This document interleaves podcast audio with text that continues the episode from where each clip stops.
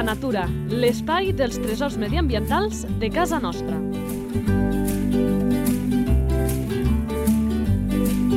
Un espai conduït per Francesc Balanyà. Bones de nou, un moment eh, per conèixer una nova espècie del nostre territori i ho fem amb el nostre col·laborador habitual, amb el Marc Calvo, il·lustrador de fauna salvatge, naturalista autodidacta. Marc, molt bones. Hola gent, com esteu? Com va tot? Que avui parlarem d'un animal amb una trista història, diguem-ho així, i després ens entendreu per què ho diem, però sense més preàmbuls l'anem a presentar. La fitxa tècnica. Nom comú. Cranc de riu. Nom científic. Astropotamobius galipes. Esperança de vida. Entre 15 o 20 anys, a vegades fins i tot més. Alimentació. Menja de tot. Petits peixos aquàtics, insectes, cru- insectes crustacis, puces d'aigua, gambes, camaronets petitets. També menja almejes, petxines... És un devorador, és un, és un processador de matèria orgànica, en de, eh, en de, matèria, de tota la matèria orgànica que hi ha al riu. I, Santa- eh, jo diria que potser, no sé si hi ha alguna cosa que no menge. Sí, revés, eh? aquí la pregunta és què és el que no menja, més que el que no menja, perquè és un, és un comelotodo, és el comelotodo dels rius, no? I, i bueno, és un gran devorador de, de cadàvers i de, i de, plant, i, i de matèria vegetal, inclús en descomposició. i que moltes vegades aquests animals que se n'encarreguen d'aquesta feina de deixar net de cadàvers, és igual damunt eh, que sota l'aigua, moltes vegades són dels pocs estimats, però fan una feina que és importantíssima Sí, perquè són els drapaires del, ai, els drapaires del, del medi. del medi natural. Mm. I clar, com hi ha la tendència a tenir una actitud pejorativa als drapaires. Sí, Els sí. drapaires són els sanejadors. I hem dit eh, que menja pràcticament de tot, però el quant també és important. Sí, menja sobretot el, a les, a les, als, als dies foscos i sobretot per la nit. Però no la nit, al cor de la nit, sinó al començament de la nit i, a les, i allò i a les matinades. I després, a les nits de lluna plena, està tota la nit en activitat culinària, per dir una manera, alimentària, preparant-se el menjar durant, durant tota la nit. Hàbitat. Bueno, els agrada els cursos d'aigua clara, Clar, espera't, és que aquí eh, serà molt important la matització. Eh, L'hàbitat que el trobem ara versus l'hàbitat que el trobem abans. Exacte, explicarem el per què. exacte. És Eh, un- ara que- de quin hàbitat parlem? Del d'ara o en Bueno, general si no haguessin problemes? Tenint en compte la contaminació ha anat desplaçant al cranc de riu, Mm. perquè és sensible a la contaminació, necessita aigües mínimament netes i clares, i cursos d'aigua i, el, i sempre es troba a l'estatge del, cur, del curs mig dels rius. Ni està dalt de tot ni està a les desembocadures. Clar, perquè la gent que a aquestes alçades de la pel·lícula estigui per un... segur que els que els agrada la natura estaran dient que parlen del cranc autòcton o del cranc americà. Estem carregant. Eh, Estem parlant de cranc autòcton. I ojo, que de cranc autòcton hi ha set espècies aquí a Europa. Sí. Set espècies. I aquest tema de l'hàbitat, d'on el trobem i tota la pesca, després ho parlarem quan parlem una mica de la situació específica d'aquest cranc autòcton, eh, que per qui no ho conegui, eh, segur, segur que, que li sorprendrà. Però abans d'endinsar-nos-hi, doncs acabarem aquesta fitxa tècnica, encara lluny de, qüestió, de Marc comentar alguna coseta més sobre aquest punt de l'hàbitat. Sí, una cosa molt important és que necessita sals, calices, dissoltes al riu per formar la seva, el seu exoesquelet, és a dir, la closca protectora del seu cos. És bàsic, importantíssim, imprescindible que hi hagi sals, calices a l'aigua, o sigui, que normalment es trobarà amb rius i conques calcàries. Jo m'hi perdo amb això i no sé si ara t'agafaré fora de joc, però els rius catalans en general Molt... són, són així. Els, els prepirinencs, la serralada litoral, la prelitoral i bueno, el, el, com es diu, el Port de Beseit mateix i, i altres serres com les Guilleries i tot això. Ah, i a més a més que, bueno, un altre tema clau del cranc americà és que necessita llocs per amagar-se. Sempre necessita troncs i pedres i llocs recòndits per amagar-se i passar desapercebut. Això ho desconec. Mm, quan he investigat una mica sobre el cranc autòcton, conec molt més la- l'americà. El, el tema d'aquests amagatalls, eh, l'americà, vaig a dir-ho així, clar, això ho desconec. El cranc americà, diguem-ho així, eh, és poc exigent on amagar-se. Mentre hi hagi un forat, eh, és fàcil que, que allà el trobem, eh? sigui sota una pedra, un forat que hi hagi a la llera del riu, però amb el cranc autòcton, i això desconec, eh, me sembla, per això t'ho pregunto, haver llegit que, que li agraden els, els forats que podés fa ell, eh? forats a, allò, pues, al, al fang, als laterals, al, al terra, però no sé si sota les pedres o a tantíssims altres jocs com trobem l'americà d'amagatalls, trobem també el gran autòcton. Bueno, em sembla que el gran americà també... Ai, el gran americà. El gran autòcton aprofita també oquetats per eixamplar-les ell mateix, també. I també no, no desdenya de llocs llimosos per fer per fer la, la lloriguera, no? el forat. Sí, sí.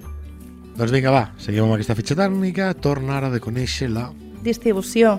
Bueno, per Europa central i mediterrània, també es troba en zones septentrionals. A les, a les illes britàniques hi ha la, mateixa, la millor població, la, la població que es conserva més inalterada.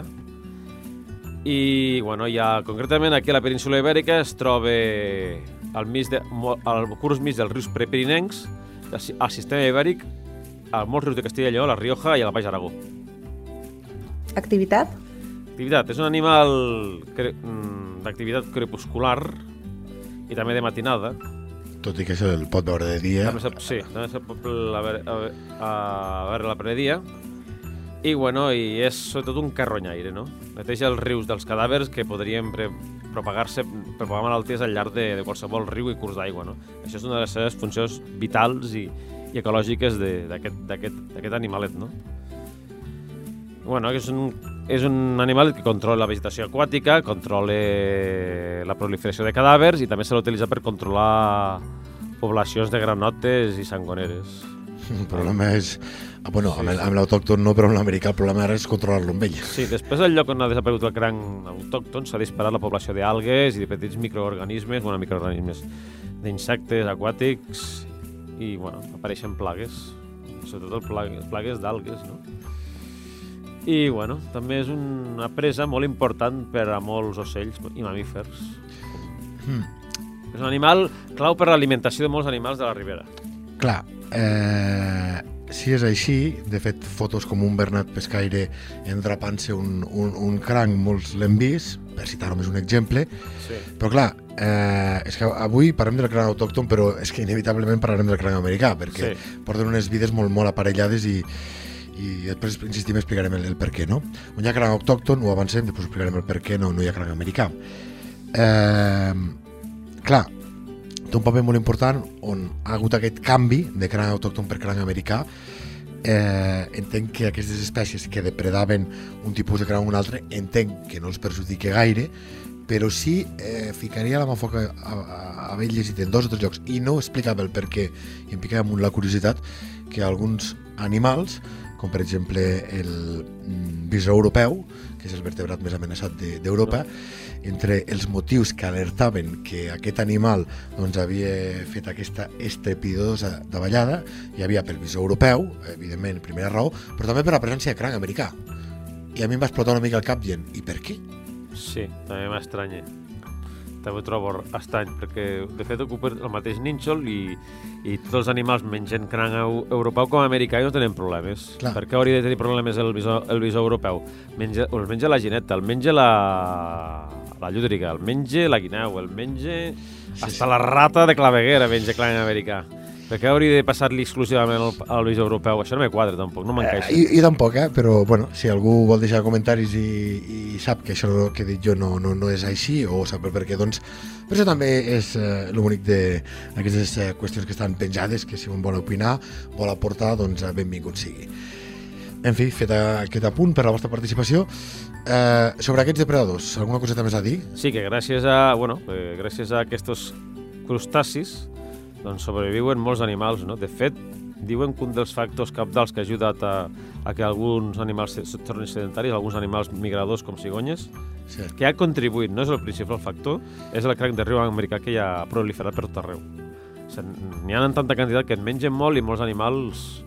Clar, però el cranc, el cranc hiverne i amb el tema de la cigonya crec que eren més els abocadors. Sí, tot, tot suma, a, a eh? més a més dels abocadors. A més a més, sí, sí, sí. tot, tot suma, però clar, que sobretot eh, quan hi ha les migracions és per la manca o dificultat de trobar aliment a l'hivern o per les estrictes eh, temperatures. Eh? En el cas de la cigonya crec que el motiu principal era aquest, Sí. però sí que Sí, també. la presència de crancs doncs, fan, fan, fan festa major. De fet, també una cosa important a mencionar del cranc, americà, del cranc, del cranc europeu és que fa una muda.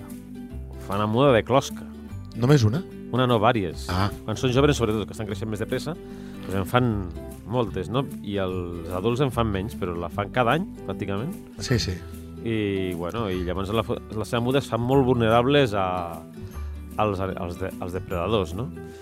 I llavors tenen que romandre amagats amb petits amagatalls naturals fins que se'ls endureix, no? Però tot i així acaben sent presa de, de molts depredadors, perquè és quan estan més cobejats, més buscats, quan tenen la closca togueta Clar. i tendreta, Sí, sí. I, de fet, el, el tema de la closca, si algú no ha vist una... Quan parlem de mudes, segurament al cap tothom us ve la, la serp, no? que, que, que muda la seva pell. Pues altres animals també ho fan, un, un exemple és el cranc. I a més, és molt sorprenent perquè si algú desconeix i veu una muda de cranc, el primer que dirà és, mira, un cranc mort, perquè tot el seu cos és aquest exoesquelet que té i quan el veus sembla que sigui això, que sigui l'animal perfectament allà immòbil, però no, acaba sent una muda. Jo he tingut sempre crancs a, a aquaris, crancs de riu, dels americans, parlo de fa, fa anys, i, i les mudes en fan, en fan vàries, eh? i és això, i és molt curiós com queda tota aquesta, jo, jo els dic a, a la canalla, en les activitats que faig, tota aquesta armadura intacta quan, quan se la trauen. Eh? sí, sí. Vinga, va, seguim. Reproducció. Bueno, el, produ- el, repro- el període reproductiu comença a la tardor. El mascle persegueix insistentment a la femella, la fica panxa en l'aire i fa la còpula, no? Després se separa la, feme- la parella se separa, no? Després la família construeix un forat al fons del riu, roman amagada durant un temps on sobresurten només les pinces i les antenes, no? I després d'un mes, un mes i mig, pues, els òvuls estan madurs i la femella els va alliberant, no? Una cambra construïda per ella mateixa.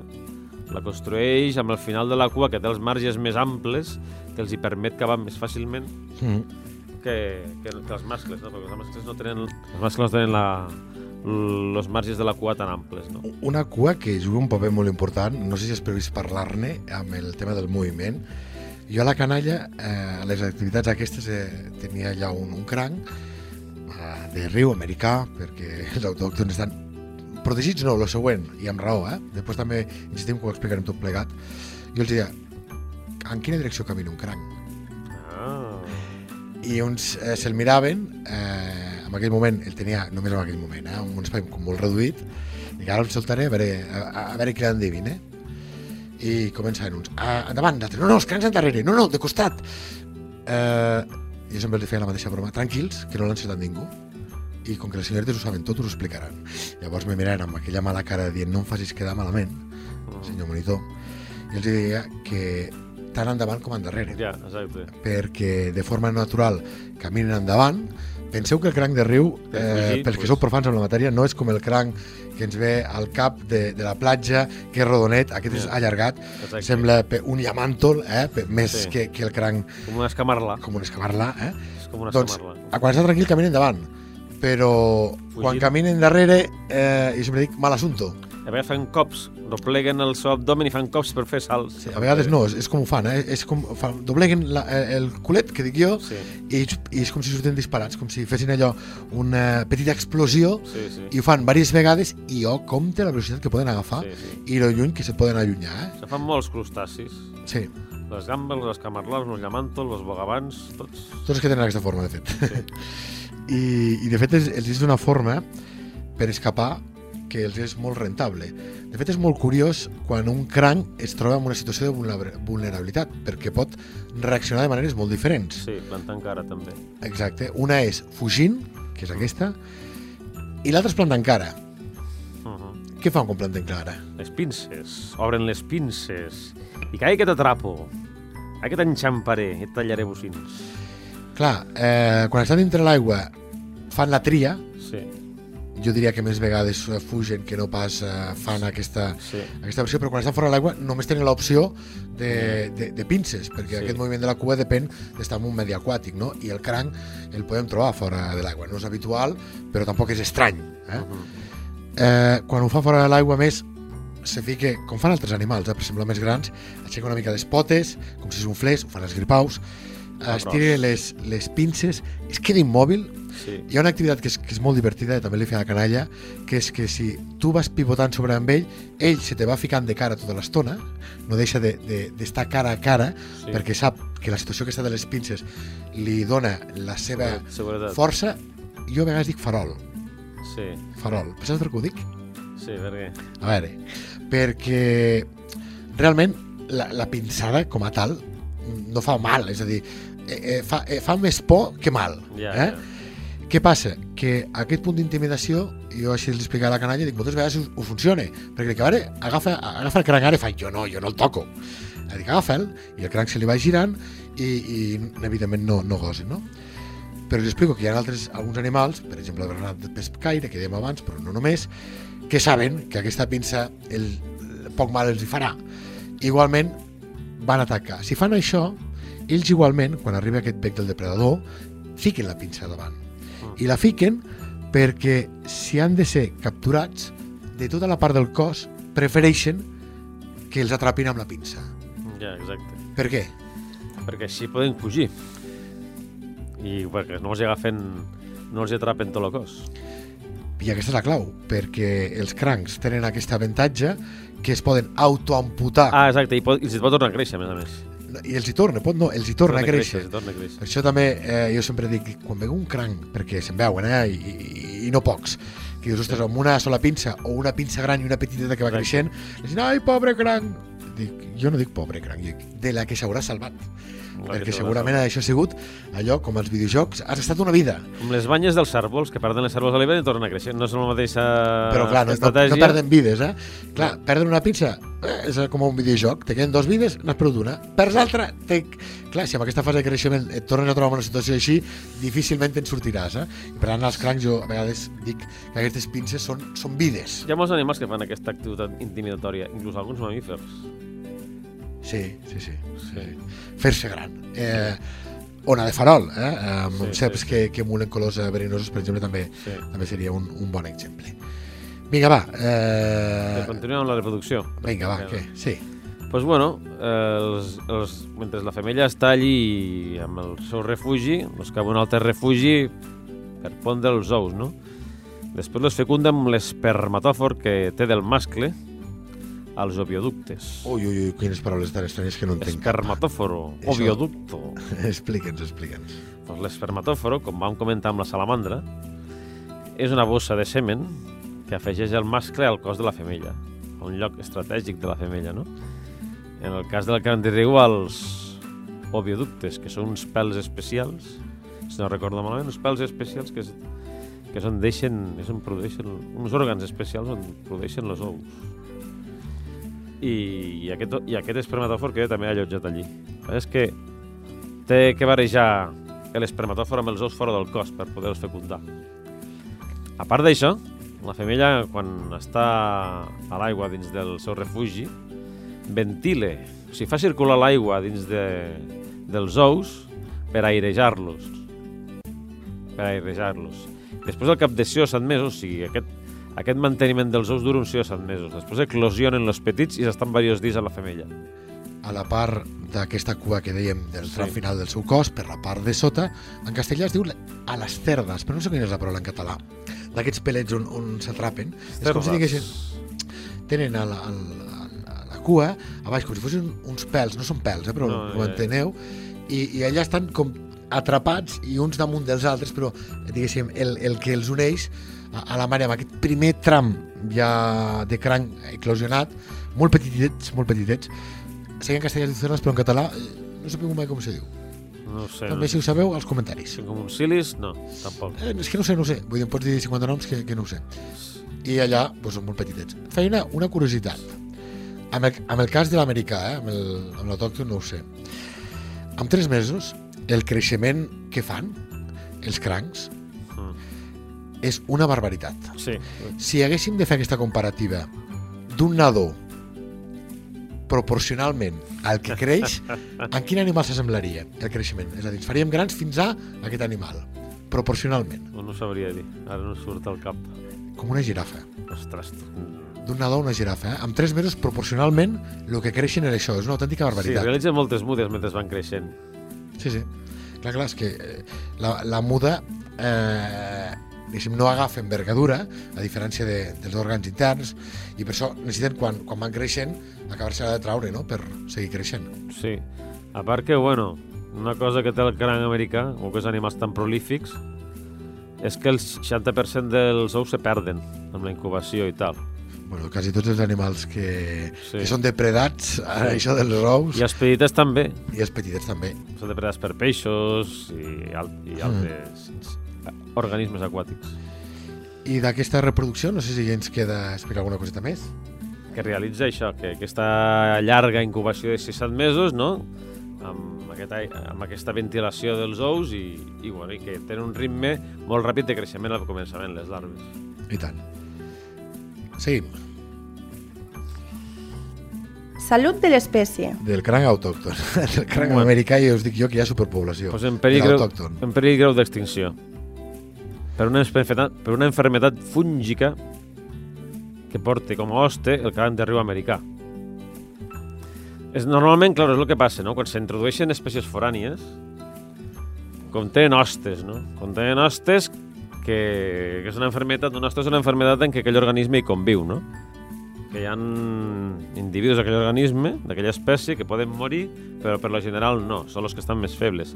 Així que és un, és un hoste que conviu amb l'organisme, és una enfermedad que conviu amb, aquell, amb aquella espècie. Però, claro, si habita de cop i volta, si la fiquen en un entorn on els organismes que hi ha allí no estan acostumats, no coneixen aquesta enfermedad, no estan preparats per aquesta malaltia, és quan se fan molt vulnerables. I llavors es, es converteix en una autèntica pandèmia per, per altra espècie. I això és el que principalment ha afectat el de riu autòcton. De fet, mm, quan eh, alguns fem activitats medioambientals, el cas del cranc és, ens agrada molt explicar-ho, perquè a vegades la gent no acaba d'entendre, i no és una crítica, és evident, si ningú t'ho ha explicat, no, no ho pots saber, no? Quan diuen, ep, si tens una mascota, mai la llibris a la natura, una espècie exòtica, ta- tampoc autòctona, eh? perquè s'ha acostumat als humans, a la pesca i tal, però especialment si és alòctona, si és, si és de fora, perquè pot fer autèntics estralls a les nostres poblacions. I a vegades algú pensa, "Eh, un ca- el cangrejet aquest, eh, la tortugueta aquesta... Clar, el que diu el Marc és molt important perquè vaig a ser molt més planer, eh? jo ho he explicat de forma tècnica i vaig a ser molt més planer.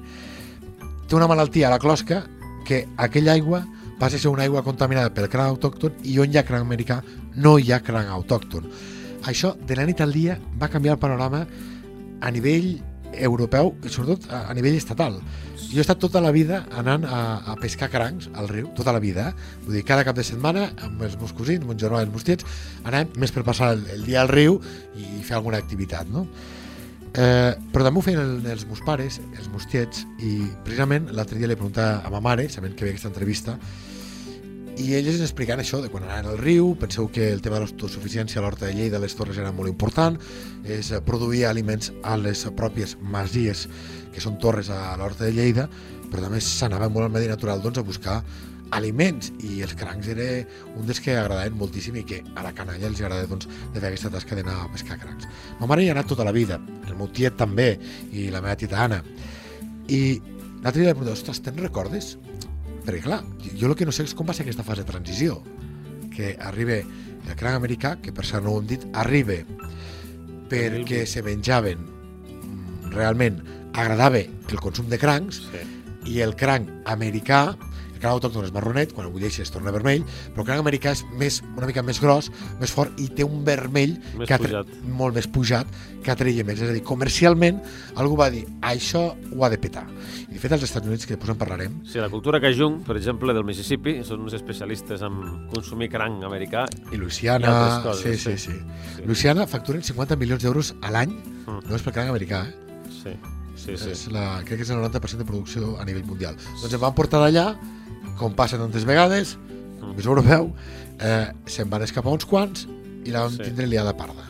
Ja, ja. I la vam tindre Va liada ser parda. el gran desastre medioambiental introduir espècies I també hi va passar... d'un perquè- nínxol que ja està ocupat per la mateixa espècie. Ja tenim els nínxols ocupats i, i, i tenim la costum de- d'intentar introduir espècies que, que Clar, el mateix nínxol d'una espècie que ja, que ja, el, que ja el té. Clar, però en aquest cas, diguéssim, no és introducció, sinó que és error, però en qualsevol cas serveix per allò que diem, que és, és on anàvem, no? l'essència tot plegat, que, que un no s'arriba a imaginar tot el problema que arriba a generar se t'escapin quatre crancs que es puguin eh, multiplicar que a més, perquè tenen una és una absoluta habilitat per invadir eh, nous hàbitats, caminen una barbaritat fora de l'aigua per, per trobar, per trobar eh, això, nous espais, nous eh, punts d'aigua.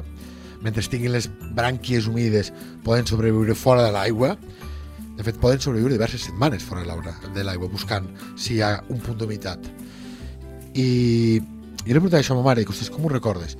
Dic, ostres, no et sabria dir ben bé, per tant, ho fico una mica entrecomillat, però crec recordar que quan va passar, com de sobte no veiem crancs, ni d'uns ni dels altres, i doncs, amb el pas del temps van venir només americans, no?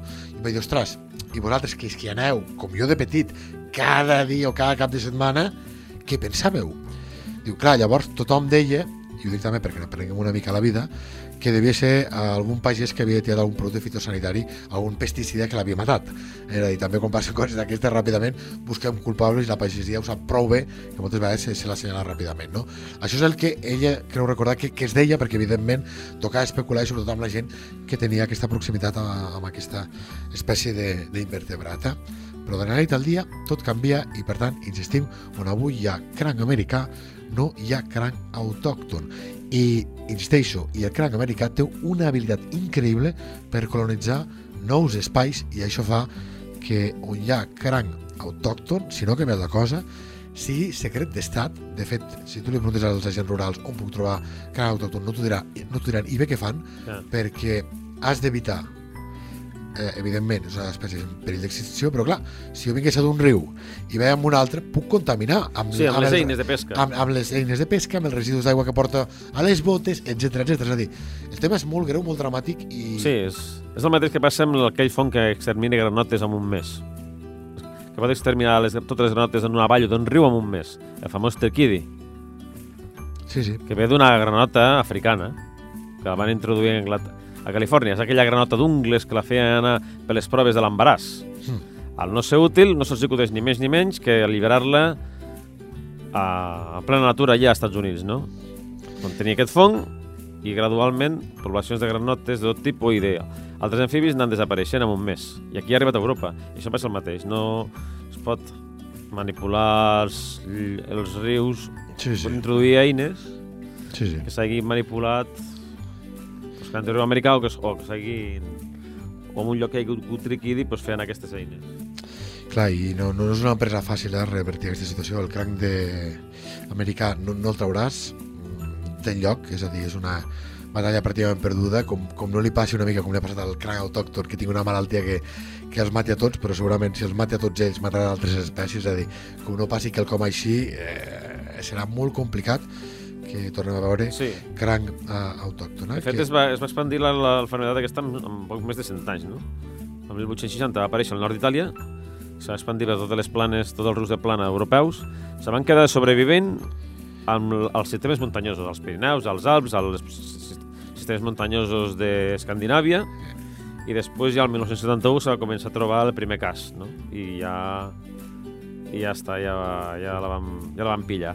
Clar, però conteu això, Itàlia, eh, els rius tenen cursos independents, és a dir, Sí, sí. imagineu-vos eh, la capacitat de mobilitat que té els crancs per haver anat colonitzant tots els rius, fer-ho amb un volum tan gran, perquè és molt fàcil trobar cranc americà, i que això sigui el motiu perquè no hi hagi cranc autòcton en la majoria de rius quan abans era el predominant. Et dono una, una dada de desplaçament. Quan s'han d'aparellar, quants quilòmetres penses que pot arribar a fer un cranc? Americà, eh? L'autòcton no ho sé. Pues una dotzena ben bé. 17, quasi, Marc. Molt bé. I això proporcionalment amb els humans, si, si fem Sí, sí, per sí. seu tamany, vindria a ser 300 quilòmetres. Sí, Si sí. nosaltres eh, per, Caminant. caminant eh, no val amb cotxe, eh, per aparellar-nos si haguéssim de fer 300 quilòmetres, poder l'espècie no s'hagués perpetuat tant, eh, Bueno, així. de fet, els nostres avantpassats prehistòrics feien, podien fer desplaçaments de, de més de 1.000 quilòmetres, de diversos milers de quilòmetres. Fins i tot se diu que, bueno, és un altre tema, que confeccionen petits mapes i tot de diferents regions. És molta història. Sí, sí. Un, dia, un dia en podem parlar. Va, seguim? Sí, Anem, sí. anem ara... A més, a més, a més que hi ha un altre factor que, que també ha, ha potenciat la desaparició del gran, Amèrica, del gran europeu, que és la destrucció de les riberes. Sí. De les Sí, sí. riberes, i com que no té llocs per amagar-se, pues, es fa presa més fàcil els depredadors. Riberes i marges de segle i... Mira, un, un exemple d'hàbitat eh, molt important. Eh, amb el cas que explicava de la meva La mare. femosa mateixa, te sona la femosa? Sí. Pues me l'han fot en l'aire, vull dir, ha desaparegut, pràcticament. El... Tothom que és de Lleida coneix el Parc Municipal de la Mitjana. Mm. Val? Però per què és de la Mitjana? Ah, saps o no? per la formació de l'ecosistema que en deien Ah. mitjana. Clar, Marc, ets un dels pocs que ho saps. Veieu com aquest programa tenia els millors col·laboradors? Molta gent no sap eh, d'on ve aquest nom i pot haver puntualitzacions perquè algú diu d'una manera o d'una altra, però a mi la, la, la que més m'agrada, la que més compro, és perquè quan havien doncs, les pujades de caudals del riu, per exemple, el desglàs, doncs es formaven illes mitgeres, Sí, val? i hi ha més Ah, coses. I, Sí. i, i quan havia aquestes crescudes de riu s'inundava gran part del, de l'entorn de lo que avui en dia entenem com a curs del riu. Un exemple, si aneu, si sortiu de Lleida cap amunt, val? Eh, cap al nord, cap al col·legi, camí de Granyana, jo soc d'allà, doncs aquest camí de la partida de Granyana, el que fa de vertebrador per tota aquella zona, la part esquerra sempre et queda més baixa i la part dreta sempre et queda una mica més alta. Doncs bé, tot el de l'esquerra era bosc, era bosc de Ribes de ribera, Ribera. perquè era impossible plantar, perquè havien aquestes crescudes de riu i baixades, i tot allò, per tant, era un hàbitat immens en què de sobte havien aquest estanys, perquè la gent ens entengui, al mig dels boscos, Ja. que havia de ser paradisíac i xulíssim, I braços d'aigua, no braços d'aigua, exacte, i un hàbitat molt més complex, molt més gran, És que el riu és molt dinàmic, sí. i el riu era molt dinàmic. Clar, amb la, uh, amb el, la construcció de pantans i la Ai, de ai. pescareu amunt, es La van... formació de bosc de Ribera s'ha alterat, sí. Eh, clar, però, però per què? Perquè no hi ha aquestes crescudes de rius És la base. i els pagesos van començar a desballestar boscos per tindre més camps de conreu perquè diuen, això ja no s'inunde, això està a casa meva I llavors i, i, i pràcticament no en tenim de bosc de ribera. són més vulnerables també els mateixos conreus que estan allí a la vora del, del riu amb talussos de pedra i tal. De fet, això és la clau. És una cosa base. És una cosa imprescindible, de fet, ecològicament parlant, les inundacions periòdiques dels rius i l'acumulació de llims. De fet, la mitjana, entre cometes, és la mitjana perquè amb aquella minipresa de l'empresa canadenca que va fer el 1914 va propiciar una acumulació inusual de llims llavors aquí el bosc de Ribera se va fer una mica més ample. De fet, la paraula mitjana, a part de, de venir de les, dels, dels bancs de sorra que esdevenen boscos de Ribera a la llarga, la mitjana dels rius ve de- d'una manera de definir aquí Lleida els boscos de Ribera.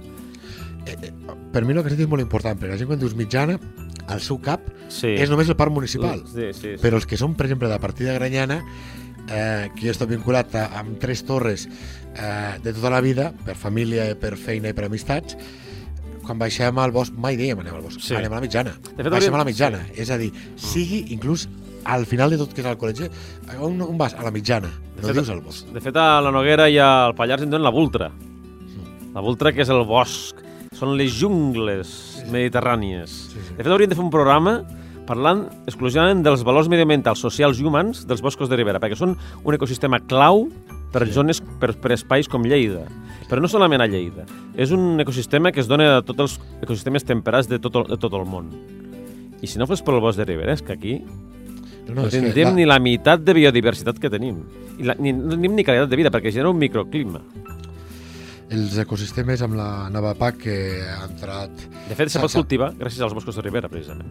Se pot fer Sí, co- sí. horta gràcies als boscos de Ribera. Sí, Una, cosa que, una, una discussió que vaig tenir amb un professor agrònom que volia fer un cursos de guia medioambiental i de que això de que els boscos de Ribera no generen terra, ge- generen terra fèrtil, perquè no és mentira, podria dir que sí. I d'on creus que ve tu? I d'on creus que ve tot aquest humus que va acumulant amb anys i anys i anys Sí, en la sí. descomposició? D'on creus que ve aquesta descomposició? D'una matèria orgànica que cau, no? Sí, sí. I d'on creu aquesta màquina? Ah, dels cultius, sí, però els cultius, primer, abans de cultivar, primer necessites que el terra estigui adequat, veritat? I a més que et faciliten, en el cas de Lleida, que tot allò s'ha anat aplanant. una quantitat d'arbres de fins a anat 30 o 40 metres que poden créixer en boscos de ribera, arbustos de tota classe, lianes... Li- Sí, sí. sí. I això és és com, és com les terres negres ucraïneses, és com la, és com la fertilitat de les planes europees. És d'un sol que s'ha anat formant en milers d'anys per la presència de boscos caducifolis i, i riberes. L'etiqueta de llei de terra ferma eh, en part és per aquesta Per això. fertilitat del, del sol. Per eh? això, ojo, no sé si- en què els, el, com ho has dit molt bé, Marc, en què els boscos de ribera han tingut un paper capital, no, lo, lo següent. Un dia sí, És l'ecosistema clau, és la clau del desenvolupament de la ciutat de Lleidatana. Sí. I, i, sí, sí, eh, perquè i, si tu treus tota la catifa d'infraestructures que hi ha a Lleida, seria una estepa com els monegres. Una estepa amb bosquines de pi blanc i, i, sabines, i sabines i alguna carrasca. No, no, Però si cal- no arribéssim als boscos de Ribera, aquí no es podria viure. No, no, no, és que, no cal anar gaire lluny, només cal pensar en els canals d'Urgell, que tenen més de Exacte. 50 anys, però abans de, de que es construís aquella macroinfraestructura, doncs allò se'n deia el clot del dimoni, de lo sí. dur i secarrar el que era. I eren amplets els boscos de Ribera que hi ha aquí. Sí. Sí. No, eren, no eren qualsevol cosa, no? Vinga, va, seguim que m'apassiona el debat, però la gent dirà, ostres, el cranc... És que us dic que el cranc donava, donava per moltes qüestions, eh? Sí, sí. Perquè està tot connectat. Està tot connectat, exacte. I per això ens agrada molt aquest espai, perquè a través d'una espècie ens permet parlar també de la nostra salut medioambiental del territori. Exacte. Anem amb un altre aspecte. Curiositats. Eh, bueno, pues que quan estan fent la muda, com amb algunes altres espècies de crustacis, els crancs que troben un exemplar que té la muda tendreta i, i toveta, pues no poden resistir-se a la tentació d'anar-se-la a menjar per la seva armadura tan tendreta i, i molt sudeta que tenen, no? Perquè la carn està tendreta i, ui, que bo, A veure, a menjaré. veure, què, es mengen? El canibalisme, El canibalisme. És, Fan el què- canibalisme. Què, què es mengen? La, la muda o el, o el cranc? tot, ho mengen tot. Sí, sí. Sí, sí. Es ve la tentació. Ai, que tendré, me'l menjaré. sí, sí. Relació amb els humans. pues com a bestiola culinària. sí. Ja no, eh, també hi ha a vegades eh, qüestions que a, a, a mi no hi entrarem gaire, eh, però crec que en parlàvem ja amb tu, Marc, amb el tema del, del senglar, que a mi no deixa de ser curiós mm, que a, a animals que més o menys la, la gent els agrada, quan un va a la muntanya a vegades de manera daina, de manera eh, senglar, eh, quan diuen, ep, fem eh, crancs americans eh, per cuinar, que això que, que aniria bé, és a dir, que hagués més petició culinària d'aquests an- aliments, conills, conills, perquè que hi ha, que hi ha tant, tanta superpoblació que, que no els trobem a, als punts de venda, que no hi hagi ningú que, que els vengui. Segurament la resposta deu ser molt complexa, Neurosi sanitària.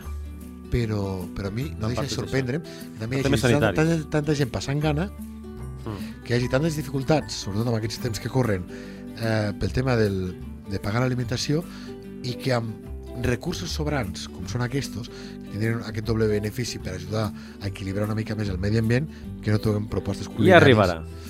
Perquè, de fet, a l'Àfrica hi ha zones, Àfrica, a zones remotes que per evitar que es destrossin l'ecosistema i el medi ambient a través de l'agricultura, la indústria i l'extracció i le- i les, i les indústries extractives insostenibles, doncs està protegint la fauna i donant llicències de caça a la població local perquè així la fauna tingui un valor afegit important de supervivència.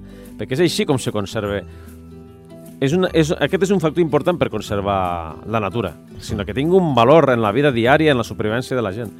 I si això es va introduint a poc a poc amb els conills, amb, amb el cabirol i tot això, doncs tindrà un valor i, es, i, i, i se tindrà més en compte aquesta espècie. Sí, Així sí. completes el cicle.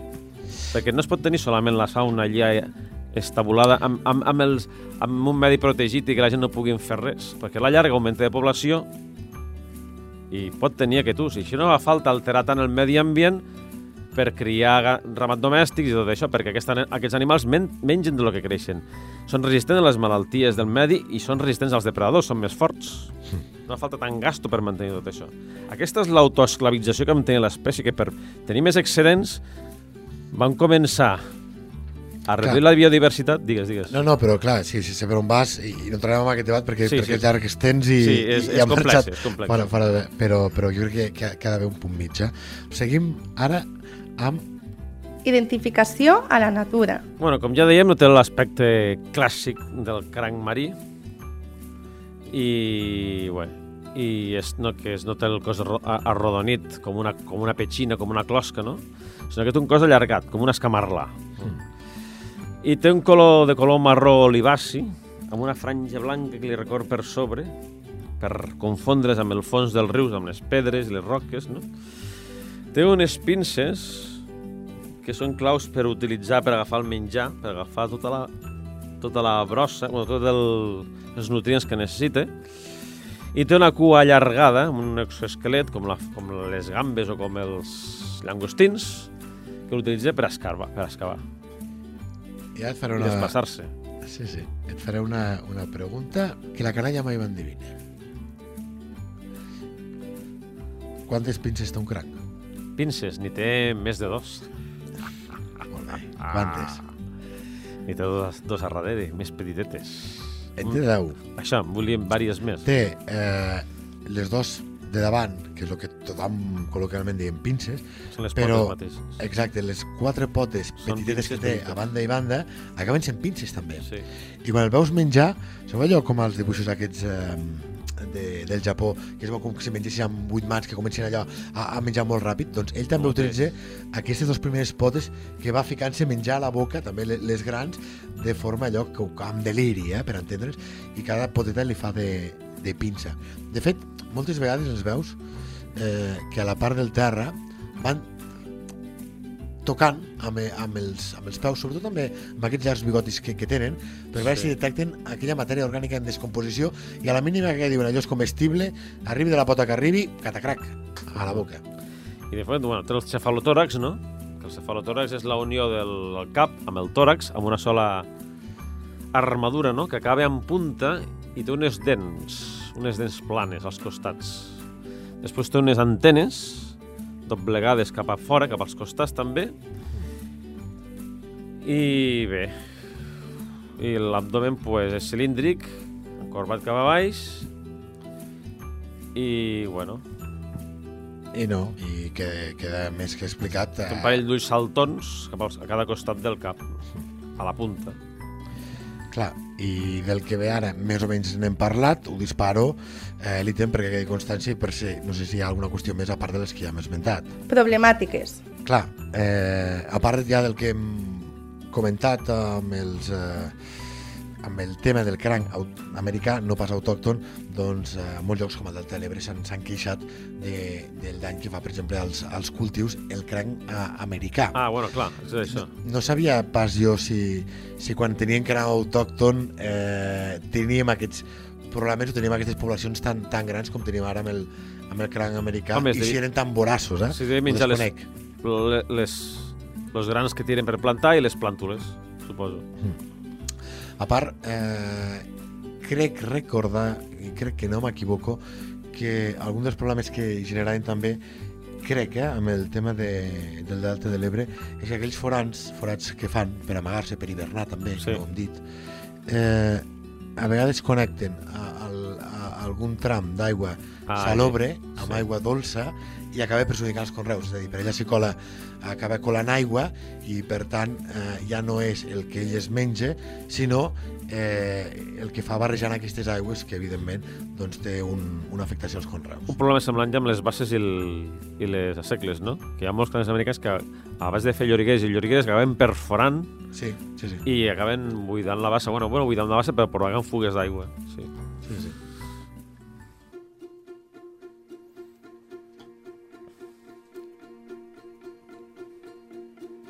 Natura a punta de llengua. Clar, a veure, aquí tenim un problema. Eh, no és un problema, jugarem una mica a si l'encerto l'endivino. Que clar, que moltes dites populars que fan referència als crancs, jo em temo que refereixen als marins. N'hi ha moltes en català. Cranc, perquè bastor, perquè mon pare hi anava, i una. En terra a la mar i a tota banda, la tortuga que té cranc és cranc comanda. Clar, aquesta està clar, que fa referència a la cranc de, de mar, però n'hi ha alguna que diu l'aigua fort rosega el ferro i el cranc rosega la carn. Aquesta sí que potser fa més referència amb aquest cranc que parlem d'aigua dolça. Les tres pors són caure d'un banc, tenir cranc i cagar fang. Aquesta podria ser de l'Horta de Lleida, caure d'un banc, eh? els bancs s'escollia la, la fruita. Pescant crancs o caçant rates, mariner, posa't sabates. Aquí està clar Està bé, això. que mariners d'aigua dolça a Catalunya pocs. Si tens manya, amb un pedaç cranc i dona agafaràs. Carai. Eh, S'utilitzaven molt, per cert, eh, aquestes eines per pescar crancs, jo fins fa no massa eh, l'he utilitzat, eh? eh? Com li deien? Eh, Les, les, nas, les eh, nases, sí, són, no, però no em surt la paraula. Ai, les cistelles aquelles que ficaven per ara ni que em pelessin, eh? ja em sortirà. Eh, la manera de pescar crancs, eh, pots anar eh, de moltes maneres, aixecar una pedra, veus allà el cranc, i t'esperes una mica perquè segons en quina zona has aixecat una mica de fang, comences riu avall i vas pujant perquè la corrent s'emporti el fang que va generant, Sí. Llavors, hi ha gent que l'agafa directament amb la mà, que són més porucs, portàvem un bastonet i eh, una, una red, que li, que li Una deien, xarxa. Eh? Una xarxa, allò, el típic pal, doncs amb el cercle. Fiques el, el pal i el cercle al cul del cranc, no davant, i amb el bastó l'assustes i fa allò que surt disparat, però surt disparat cap a la, cap a la teva red. Eh? Vaja. Això és com jo de petit ho he fet durant tota la vida. Hi havia una altra manera, que era deixar aquells paranys, que el parany, eh, tothom ho diu, lo millor, el que més funciona, era una, una red, allò que, tens, que té un forat, allò que poden entrar i que no saben sortir. És que mira que no sortir la paraula té, té delicte. La paraula les paranges que després van entrant de tot allí. Passa el temps i van entrant de tot i van entrant coses que no consumeixi i això és un problema.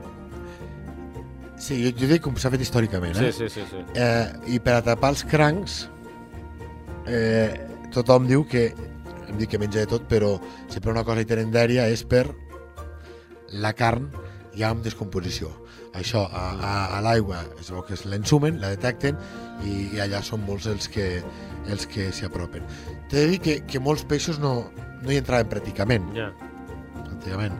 Però també en molts jocs que s'acaba ficant és als canals, als braçals, que, que també n'està plagat i, Sí. i, i és allò com anar prou fet, eh? Per cert, més frases fetes. Eh, N'hi ha una que diu anar de cranc, que vol dir Anar a pescar. anar de costat. Jo aquesta no Ah, anar de costat. Que Anar de cranc és anar de costat. Jo no la sabia. Ah, no ho sabia. I caminar com els crancs, pues, caminar cap enrere. Va enrere. Però veieu, ja tenim aquí la discrepància que una frase diu anar de costat i l'altra diu anar endarrere.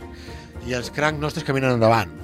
és a dir, que no que per això també comencem aquest espai doncs, anar aquest punt curiós com tants altres que hem fet una vegada més, una jornada més amb en Marc Calvo, l'il·lustrador de fauna salvatge naturalista autodidacta. Aquí li agraïm com sempre al Marc doncs, aquests coneixements, aquesta feina d'explicar-nos tot això que tenim al nostre territori. Marc, moltes gràcies i fins aviat. A vosaltres, ja sabeu, la pròxima vegada podreu disfrutar de noves espècies i noves situacions inusuals de la fauna d'aquí, de les Terres de Lleida. que com s'ha pogut demostrar avui, no Mm. només permet parlar de les espècies, sinó també del conjunt medioambiental del nostre territori. Exacte. Fins la propera, Marc. Fins aviat.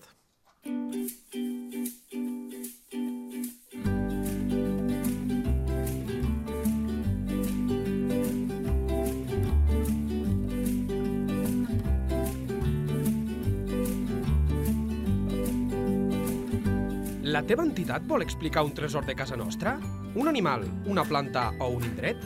Si és així, envia un correu a lleida24 arroba lleida24.cat. Lleida Natura, l'espai dels tresors mediambientals de casa nostra. Un espai conduït per Francesc Balanyà.